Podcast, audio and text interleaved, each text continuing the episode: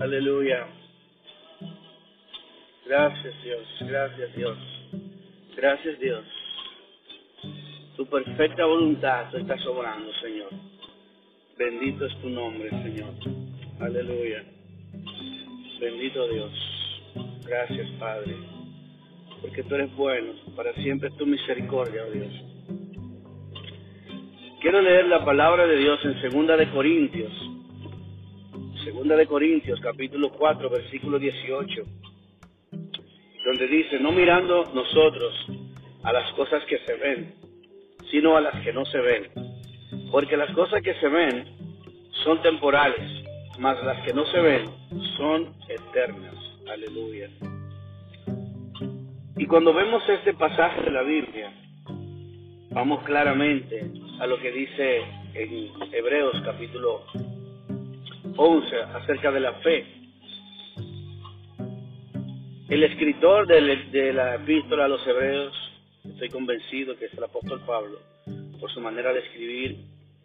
Más adelante en otra podemos ampliarle, pero el, tema específico es hablar sobre que nosotros debemos de poner nuestra mirada, no en las cosas que se ven, pues las cosas que se ven son temporales, las cosas físicas, las cosas que podemos palpar, las que podemos tocar, las que podemos visualizar con nuestros ojos naturales, son temporales.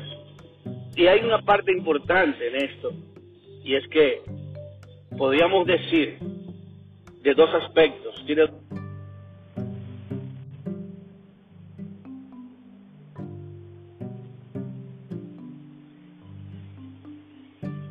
estemos viviendo nuestra, nuestra vida en, este momento puede que sean buenas, pero buenas en la parte física, en la parte terrenal, en la parte em, económica. Puede que estemos físicamente sanos, puede que estemos económicamente bien, puede que estemos eh, en una situación buena en la cual podamos decir estamos en un buen momento en nuestras vidas.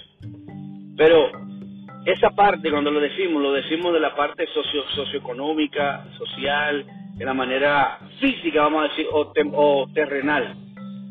Pero muchas veces no entendemos que quizás esa manera positiva en la cual estamos ahora en nuestras vidas puede resultar en una parte negativa en la parte espiritual. ¿Por qué le digo? Recuerdo una ocasión cuando el Señor eh, iba a introducir a su pueblo a la, a la tierra prometida. Él les dijo, cuando ustedes entren a la tierra prometida, no se olviden del Señor su Dios, quien los sacó de la tierra de Egipto, quien los hizo, los sacó con, alas de águila, con brazos fuertes, y abrió el mar rojo y todas las cosas que hizo y venció a sus enemigos y todas esas cosas. Y luego que estén ahí, no se olviden de que del Señor, luego de tener esas bendiciones.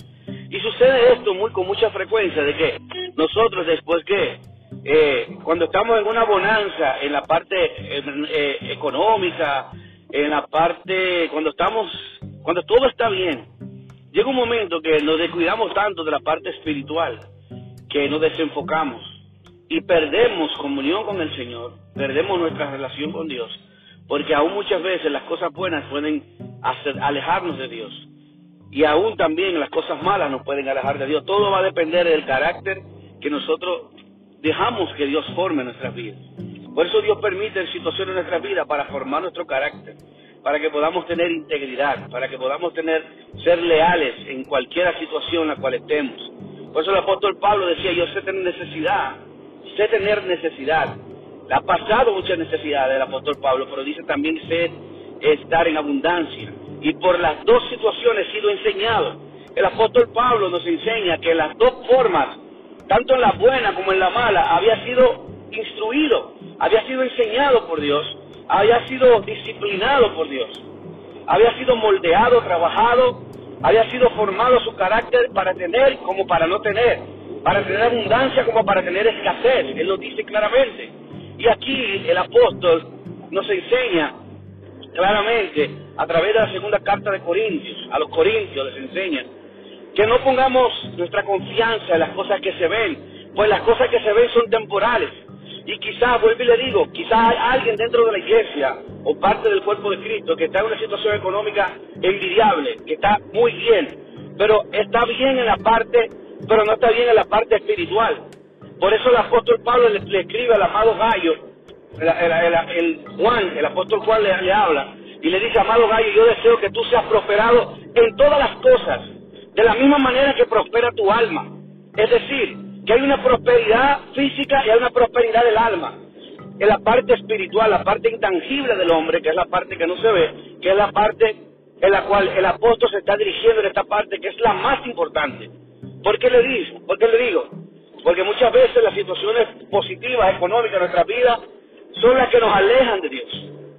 Las mismas condiciones, la misma situación de bonanza, de, de beneficio, de prosperidad, de abundancia, nos aleja de Dios. Entonces, si esa es tu situación, Dios te está diciendo, corrige esa situación, analízate, porque aunque tú estés prosperada, por eso le decía a uno de las iglesias de Apocalipsis, aunque tú eres rico, eres pobre, yo te sugiero que compres de mí lino fino y oro refinado, porque delante de mí eres pobre, eres una persona que está en necesidad, tienes la mayor necesidad, es la mayor es la necesidad espiritual. Aunque dices que eres rico, eres pobre, eres miserable. Ahí el apóstol nos habla verdaderamente, ahí el apóstol Juan en el Apocalipsis también hace mención sobre lo mismo sobre la prosperidad del alma, sobre la prosperidad espiritual. Entonces, sucede, amados, no estamos dando, estamos introduciendo el tema, pero estamos dando, estamos eh, yéndonos hacia el lado de la parte positiva, porque muchas veces es increíble que cuando estamos en, en necesidad, quizás estamos, empezamos a ayunar, empezamos a, a rogarle a Dios, empezamos a, establecer un patrón de conducta positivo en cuanto a la parte espiritual. Comenzamos a leer la palabra, comenzamos a hacer ayunos, comenzamos a, ser fieles en todas las cosas que, que, tienen que ver con el Señor, evangelizamos, predicamos y estamos bien, pero inmediatamente llega la prosperidad en nuestras vidas. Comenzamos a, a descuidar esa parte porque ya obtuvimos ciertamente lo que estábamos buscando en ese momento, que era la, recompensa. Por eso que tenemos que entender que tenemos que buscar al Dios de la recompensa y no enfocarnos en la recompensa debidamente. Por esta, por esta razón, amados, es que podemos entender que el Señor le advirtió al pueblo de Israel, porque Él sabía, conoce el presente y conoce el futuro. Y le está diciendo, cuando ustedes entren a la tierra prometida, no se olviden del Señor su Dios que los sacó de la tierra de servidumbre, de tierra de Egipto. Y por eso él le decía que constantemente esas, esas vivencias que ellos tuvieron se las comunicaran a sus hijos y a los hijos de sus hijos y a los hijos de los hijos de sus hijos, para que nunca se olviden de dónde salieron, sus orígenes, de dónde vinieron, que salieron de la esclavitud y que hoy son personas prósperas, que tienen una tierra donde fluye leche y miel, que tienen una tierra donde es envidiable, donde hay arroyos, donde hay muchísima bendición y prosperidad. Entonces el Señor les dice esas cosas. Pero ¿qué sucede, amado, cuando nosotros nos olvidamos de Dios en medio de la prosperidad? Pues el Señor le hace ver claramente cuando nos olvidamos de Dios, cuando nos olvidamos de, de lo que, de dónde venimos y nos olvidamos de, de honrar al Dios que nos prosperó, de honrar a Dios y que entendamos que no buscamos a Dios por la prosperidad, sino que la prosperidad es resultado de nuestra relación con Dios y de nuestro agradecimiento y de nuestra lealtad y de nuestra honestidad con Dios. Esa es la prosperidad que viene de Dios. Por eso dice la palabra de Dios que la prosperidad que viene de Dios es aquella que no atrae con ella, que no acarrea con ella tristeza. Porque si la prosperidad que tú tienes, eh, esa prosperidad económica, esa prosperidad de negocios, esa prosperidad de las cosas materiales, está contigo, pero al mismo tiempo trae tristeza a tu vida, a tu alma, a tu espíritu, te aleja de Dios, pues entonces esa prosperidad no es de Dios. Porque la prosperidad de Dios no te aleja de Dios. Porque la prosperidad que viene de Dios no añade tristeza con ella. Por eso es que la prosperidad de Dios es perfecta, porque trae balance en la vida del cristiano, trae un balance, trae, mantiene una relación y esto tiene que ser formado en nosotros del carácter. Dios no va a prosperar en la, perdón, Dios no va a probar tanto como en la abundancia como en la necesidad. Exactamente. Es decir, que cuando estemos en la necesidad, cuando estemos en esa necesidad, llegará el momento en el cual vamos a hacer, eh, tenemos que ser fieles a una necesidad. Tenemos que buscar a Dios, pero cuando somos prosperados, también tenemos que ser fieles. Tenemos que permanecer en el Señor. Tenemos que seguir trabajando con mayor, con mayor ímpetu, con mayor eh, ahínco. Podemos ver claramente un hombre que fue próspero, pero que su prosperidad, él estaba bien enfocado y él sabía de dónde salía esa prosperidad. Esa prosperidad era el resultado de una vida de adoración, de una vida de intimidad, de una vida de oración, de una vida de honra a Dios. Y esa es la vida que tenía Abraham, esa es la vida que tenía Job. Podemos ver que Abraham fue prosperado, Jacob fue prosperado, pero Job fue uno de los hombres más prósperos en la tierra. Y vemos cómo este hombre que ha sido, que siendo próspero, era fiel a Dios en todas las cosas, el diablo utiliza esa prosperidad para venir a presentarse ante Dios y acusar a Job diciéndole, Job te es fiel porque tú lo has prosperado y tú le has guardado, hay un cerco protector a él. Pero Dios que confiaba en Job, escuche bien, Dios confiaba en Job, porque Dios conoce el corazón de los, de los hombres. Dios conoce mi corazón, Dios conoce tu corazón. Por eso es que Dios apostó a Job y le decía, haz lo que tengas que hacer, pero no toques su alma. Porque Dios le dio el permiso para que le tocara, porque Dios confiaba y sabía que Job, su corazón no estaba en la riqueza, sino en Dios.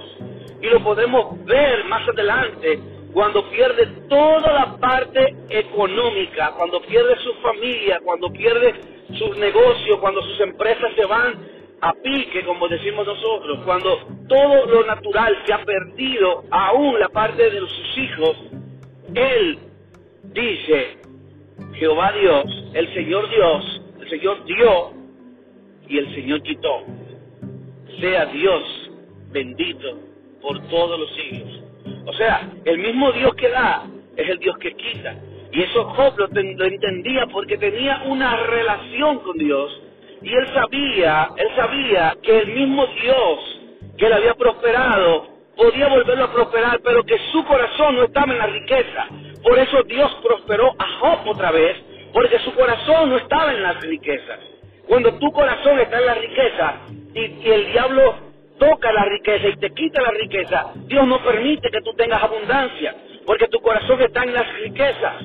Por eso dice la, palabra de Dios que el principio de todos los males es el amor al dinero. Y si entonces Dios que conoce todas las cosas sabe que tu corazón está inclinado hacia el dinero, Dios nunca va a prosperarte económicamente porque eso va a ser un instrumento de caída para ti. Y si Él mismo estableció su palabra que si algo te es ocasión de caer, pues córtatelo. ¿Cuánto más Dios lo puede cortar de ti y de mí si va a hacernos caer? Entonces, esto es, esto es importante, amados. Importante que entendamos que el Señor nos ama y que Él conoce todas las cosas y el que Él desea prosperarnos, pero en todas las cosas de la misma manera que prospera nuestra alma. Dios no quiere darnos algo que sea un tropiezo para mañana. Dios no quiere darte algo que mañana vaya a ser lo que te lleve a ti al fracaso espiritual y por consiguiente a perder tu salvación. Es por esta razón que muchas personas, por más que se esfuercen, no van a ser prosperados. Es por esta razón que por más que personas hagan pactos con Dios, hagan algunas, hagan siembras extraordinarias y hagan ciertas eh, estrategias y planes, no lo va a prosperar Dios. ¿Por qué? Porque Dios desea que su salvación sea lo primero en su vida. Y es por esta razón que dice la palabra de Dios que de qué le vaya al hombre el mundo, ganar todos los bienes de este mundo, si al final de la carrera perdiere su alma. Entonces Dios no, Dios que tiene ese pensar, esa manera de ver las cosas, no quiere, no es que no desea prosperarse, es que Él sabe, como Él conoce todas las cosas, que si te prosperas, te apartas de Dios, Dios te mantiene en un balance de vida y cubriendo tus necesidades. Y es bueno que lo entiendas. Ahora, cuando tu corazón está apartado de, eh, no está sumergido en el deseo de la prosperidad, por eso vemos que cuando Dios le dice a Salomón, Dios le dice a Salomón, al sabio Salomón, eh, pídeme lo que quieras y te lo daré. Salomón no le pidió riqueza, Salomón no le pidió eh, eh, fama, no le, no le pidió nada. Salomón le pidió solamente sabiduría. Y esto le agradó a Dios, de tal manera que Dios le dijo, como tu corazón está en las riquezas, yo te voy a dar riqueza, como tu corazón está en la sabiduría, yo te voy a dar sabiduría. Y es por esto que cuando tú no tienes ese afán por las cosas, Dios te da, te añade esa cosa por las cuales tú no estás afanado. Porque Dios conoce nuestras necesidades y también conoce el uso que tú le puedes dar para beneficio de la obra de Dios en tu vida y del ministerio que Dios ha puesto en tus manos. Entonces, por eso vemos ministros que se afanan por las riquezas. Y por eso dice la palabra de Dios también que muchos por eso caen en el lazo del diablo. Muchos caen en el lazo del diablo. ¿Por qué? Porque se han apartado de Dios en su corazón. Cuando una persona se aparta de Dios, y es bueno que entendamos esto, cuando una persona se aparta de los caminos del Señor, físicamente, deja de ir a la iglesia, deja de congregarse, deja de hacer, perdón, deja de hacer las actividades que hacía para Dios, normalmente, hermanos, esa persona ya se ha apartado en su corazón hace tiempo. Es por esto, es por esto que entendemos que una persona no se aparta de Dios, no se descarría así de un día para otro. Entonces, amados, cuando venimos al Señor, también es bueno que entendamos que las cosas, que este verso, que es el verso base que tomamos de Segunda de Corintios, el capítulo 4, también dice que las cosas que estamos pasando, que las cosas que se ven son temporales. También quiero decirte algo. Tu situación, tu prueba, lo que tú estás viviendo, no es para siempre, es temporal. Tu enfermedad que estás viviendo no es para siempre, es temporal. Tu escasez que estás viviendo no es para siempre, es temporal, porque lo estás viendo. Y el Señor dice que las, que, las cosas que no se ven son eternas. Las promesas de Dios que todavía no han llegado a tu vida, que Dios ha declarado, que Dios ha desatado para tu vida, para tu ministerio, para tu familia, Dios te dice que esas cosas son eternas. Porque las promesas de Dios sí son eternas. Él es eterno. Y por lo tanto, de la misma manera que es el dador de las cosas, así son las cosas. Las cosas que Dios te da son buenas porque Él es bueno. Las cosas que Dios te da son eternas porque Él es eterno. Las cosas que Dios da son eh, tiene la característica de no dañar, porque en Él no hay maldad, en Él no hay daño. Entonces todo lo que Dios da es bueno en gran manera. Todo lo que Dios te provee es de gran manera beneficioso para nuestras vidas. Por eso es que tenemos que entender que todo lo que Dios produce en nuestras vidas, Dios produce el sentir y el querer como el hacer. Por su buena voluntad, Dios todo lo que tiene a hacer es bueno. Por eso acuérdate de la palabra que dice que los pensamientos de Dios son hacer el bien y no de males para nosotros, para darnos el fin que esperamos. ¿Cuál es el fin que esperamos? Cuando esperamos en Dios, cuando confiamos en Dios, vamos a tener buenas cosas. Porque lo que viene de Dios viene es bueno, es excelente. Dios es lo más, el, más, el, el grado más alto de la excelencia. Es lo más grande, lo más maravilloso, lo más poderoso, lo más digno, lo más fiel. Por eso dice el apóstol también, eh, si hay algo bueno y agradable, algo eh, de buen nombre, en esto pensar. Porque cuando estamos pensando en eso, estamos pensando en las cualidades de Dios. Si hay algo bueno en este mundo, viene de Dios. Si hay algo agradable en este mundo, viene de Dios. Si nosotros tenemos algo bueno en nuestra vida, eso que tenemos que es bueno no es nuestro, es de Dios. Dios lo ha puesto. Es decir, que todo lo que en este mundo hay, que es bueno, que es perfecto, que es agradable, proviene de Dios, porque Dios es, esas es las cualidades de Dios. Esas son las características de Dios. Y Dios quiere formar esas características, ese carácter en, nosotros, a través de las, tanto como en las pruebas, las tribulaciones, también en la prosperidad y la bendición. Porque para muchos la prosperidad es una prueba. Para otros la prosperidad es parte del resultado de su obediencia y de su honra a Dios. Para muchos también la prueba es como un castigo de Dios porque no entienden el propósito de Dios en su vida. Recuérdese lo que dice Romanos 8:28, que a los que aman a Dios, esto es muy importante, todas las cosas les ayudan a bien, pero dice más adelante, esto es a los que conforme a su propósito son llamados. Y voy a descifrarles esto. Cuando las personas están conectadas con el Señor, tienen una comunión tal, que entienden que el amor de Dios es tan perfecto para ellos, que aún las cosas que aparentemente son negativas, producen ellos un mayor peso excelente de gloria, que es lo que dice el apóstol, que las cosas que esa, esa leve tribulación momentánea, tienen esa convicción, esta leve tribulación momentánea produce en nosotros un mayor y un eterno peso de gloria. Es decir, que aquellos que tienen, que aman a Dios, son aquellos que han llegado a comprender el amor de Dios en sus vidas y entienden a cabalidad de que Dios les ama tanto, de tal manera, que Dios no va a permitir que aún las cosas que vienen a sus vidas que, sea, que aparentemente para el ojo humano, para la, parte del alma, son eh, negativas, tienen el propósito de formar el carácter y es de pulir nuestras vidas, y es de santificar nuestras vidas, y es de quitar de nuestras vidas todas aquellas cosas que a Dios no le agrada, como la impaciencia, como la, la interperancia, como muchas veces somos desesperados. Dios permite que las cosas suceden en el tiempo de Dios y cuando aprendemos a esperar en Dios, nos damos cuenta que el resultado de, esperar en Dios, por eso dice que la esperanza no avergüenza, porque cuando esperamos en Dios pacientemente, entonces vemos el resultado que es que es el fruto apacible y agradable de lo que viene de Dios. Dios desea prosperarnos, Dios desea bendecirnos, Dios desea que entendamos que las cosas que suceden en nuestras vidas, como tales como las tribulaciones, las, situaciones difíciles, la parte en la parte física, económica, espiritual, todo esto tiene un propósito y es de acercarnos a Dios, es de santificarnos a Dios, es de quitar aquellas cosas que son desagradables a Dios.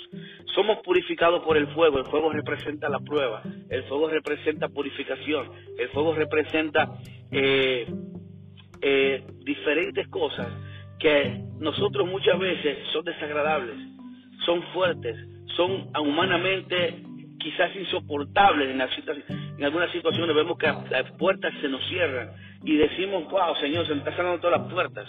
Y no, es que Dios no desea que tú esa, cuando Dios cierra una puerta, es porque Dios no desea que tú entres por esa puerta. Y porque cuando se abre una puerta, es porque otras puertas se van a abrir. Y Él no quiere que, te, que esa puerta, tú entres por ahí, porque eso puede ser, aunque tú no lo entiendas, en lo, en lo natural, en lo espiritual puede ser de, de mucho, mucho prejuicio, y prejuicio para tu vida y para mi vida. Así que es bueno que entendamos que Dios es, es, sabio y conoce el pasado, el presente y el futuro. Él es omnisciente y Él es omnipresente y Él es omnipotente.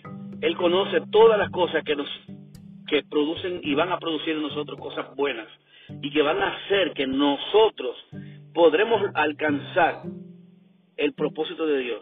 Las situaciones negativas en nuestra vida producen en nosotros el equipamiento necesario, las herramientas necesarias, la fortaleza necesaria, la fe necesaria, el carácter necesario para aprobar cada prueba que hay en nuestras vidas y así, de esa manera, cumplir el propósito que Dios tiene con nosotros, con nuestro ministerio, con nuestra familia y con todo lo que nos rodea a nuestro alrededor. Es decir, que no es casualidad lo que sucede en nuestras vidas. Todos los eventos que suceden en nuestras vidas están perfectamente eslabonados con el propósito de llevarnos a cumplir el propósito de Dios y glorificar el nombre de Dios en nuestras vidas. Es decir, que todo lo que sucede en nuestras vidas tiene el propósito de glorificar a Dios y tiene el propósito de beneficiarnos a nosotros mismos. Por eso el apóstol Pedro dice, el apóstol Pedro dice en su, su primera carta, dice, porque todas las cosas que pertenecen a la vida y a la piedad ya nos han sido dadas por su divino poder. Por eso dice, ya nos han sido dadas. ¿Por qué nos han sido dadas? Nos han sido dadas por su divino poder. Lo que tenemos que hacer es actuar en fe, creer y es confiar en Dios, sabiendo que Dios tiene control de cada una de las cosas, para la gloria de su nombre. En el nombre de Jesús, aleluya.